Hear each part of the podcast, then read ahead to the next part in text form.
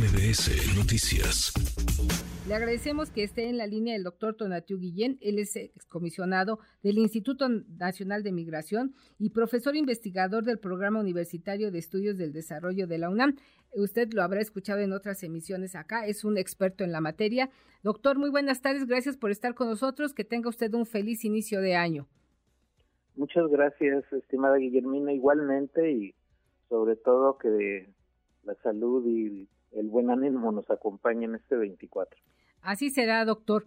¿Cuáles son las expectativas que usted observa eh, como estudioso de la materia para resolver este problema de la crisis migratoria que inicia el año con esta perla negra de los 31 migrantes secuestrados en Matamoros, Tamaulipas?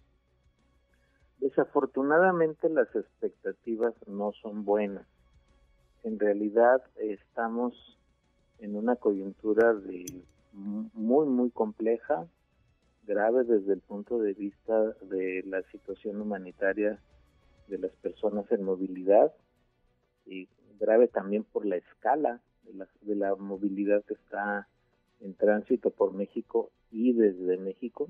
Hay que subrayar eso porque luego parece que solo la problemática de migración y refugio es de extranjeros.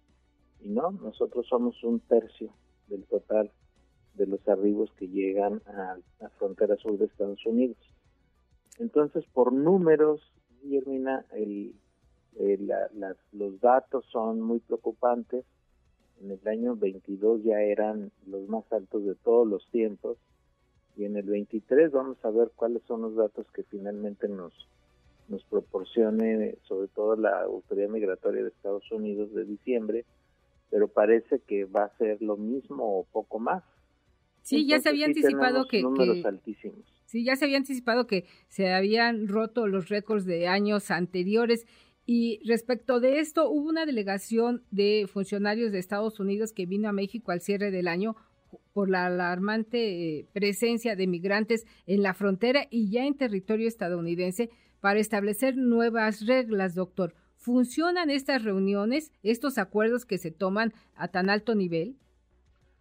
Seguramente fue una reunión absolutamente inusual por el calendario, sobre todo, por las condiciones y el perfil de, muy alto nivel de quienes vinieron de representando al gobierno de Biden y, y con un montón de expectativas detrás, pero formalmente, formalmente no tenemos claridad de los acuerdos.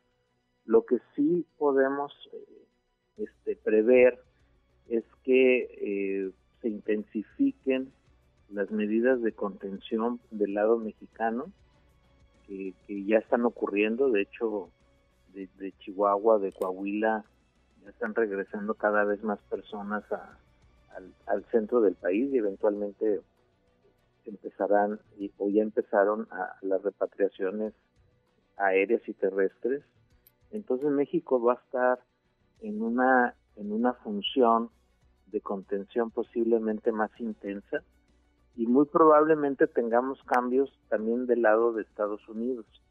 El gobierno de Biden tiene una enorme presión por razones político-electorales y también de la coyuntura internacional para, para endurecer eh, sus, sus medidas de contención en la frontera con México. Entonces eso no, apunta bien a soluciones, al contrario, apunta a agravar el, el escenario. Y si le sumamos crimen organizado en esa mezcla horrenda, pues el resultado es eh, cosas como la de Tamaulipas o peores, porque recordemos que más o menos tres o cuatro personas mueren al día en este escenario de migración y refugio. Así es, doctor. Eh, nada desalienta, parece que nada desalienta a los migrantes a cruzar nuestro territorio, aún con todas estas eh, eh, cosas que se ven de secuestros, de pérdidas de vida, ya sea en los albergues o al intentar subir al tren, a la bestia para poder cruzar el territorio nacional y llegar a la frontera norte con Estados Unidos. ¿Qué hay de fondo en esta aliciente de estos migrantes que vienen de diferentes puntos del mundo? Eh, hemos conocido que viene gente de la India, de África, de otros países de Asia para cruzar por nuestro país, pero sobre todo el grueso de los migrantes que atraviesan el territorio nacional es de Centroamérica. Nada desalienta. ¿Qué pasa con estos fenómenos migratorios que eh, se recrudecen todos los días a pesar de lo que hemos informado aquí eh, de manera puntual? Bueno, primero hay que subrayar que el grueso, la nacionalidad más importante es mexicana. Y solo hay que ver lo que pasa en Michoacán o en Guerrero o en Chiapas o en Zacatecas y, vemos comunidades desplazadas, familias desplazadas y muchos terminan como solicitantes de asilo en, en la frontera con Estados Unidos. Luego tuvimos y tenemos pues flujos extraordinarios latinoamericanos especialmente, como Venezuela, como Colombia, y parte Perú, Ecuador, y, ya, ya, más cerca de nosotros efectivamente el norte de Centroamérica, eh, junto con Cuba y Haití, que además de Nicaragua, se me estaba escapando a Nicaragua, que es otro caso que no teníamos registrado con esas dimensiones y que, y que forman parte de los flujos recientes. Ahora el asunto de fondo pues es el tamaño de las crisis regionales, en las crisis en origen, que son de diverso tipo. Hay, hay las, las abiertamente políticas, como sucede en particular en Nicaragua, Cuba y Venezuela, o políticas económicas, o, sumadas políticas económicas más violencia, más inseguridad, más situaciones económicas extremas. Y esos son lo que podemos llamar los factores de expulsión, que son mucho más poderosos que los desafíos de moverse. Entonces es mucho más fuerte lo que obliga a las personas a, salir que, que los evidentes y conocidos eh, desafíos que encuentran en sus caminos. Entonces ese es el tema de fondo y el, y el otro asunto, para ponerlo de, la, de la parte este, más emocional, pues es el tamaño de la desesperanza, lo que tenemos ahí, es el tamaño de la, de la tragedia y de la desesperación, porque no, no son movilidades este, del viejo modelo que teníamos laborales solamente o, o tal vez de reunificación familiar. Ahora son desplazamientos forzados y por ello, Guillermo, es muy importante enfatizar el concepto de crisis de refugio, no de migrantes, no, no de migración, es de refugiados la que tenemos y por lo mismo el tono humanitario es más grave. Y si lo vemos desde esta perspectiva del refugio, México tiene la capacidad para albergar, para refugiar a estos miles de migrantes que ya están en el país y los que están llegando por la frontera sur, doctor? No, no es un problema de capacidades o económica. Es sobre todo un problema de política, de, de atención. Vamos a ponerlo de esta manera.